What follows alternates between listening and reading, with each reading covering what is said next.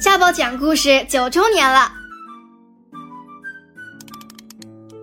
大家好，我是每周在声音中与你们相遇的家宝。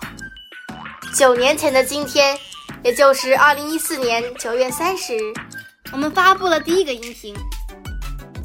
今天我们录制声音满九周年了，我们即将迈入录制声音第十年了。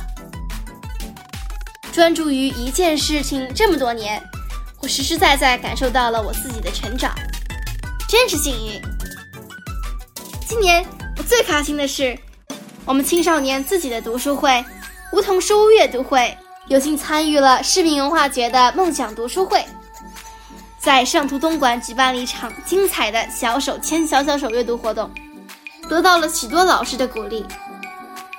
未来我们还会继续阅读和分享好书给大家，谢谢我们每一位听众长久以来的支持，我们老时间见哦。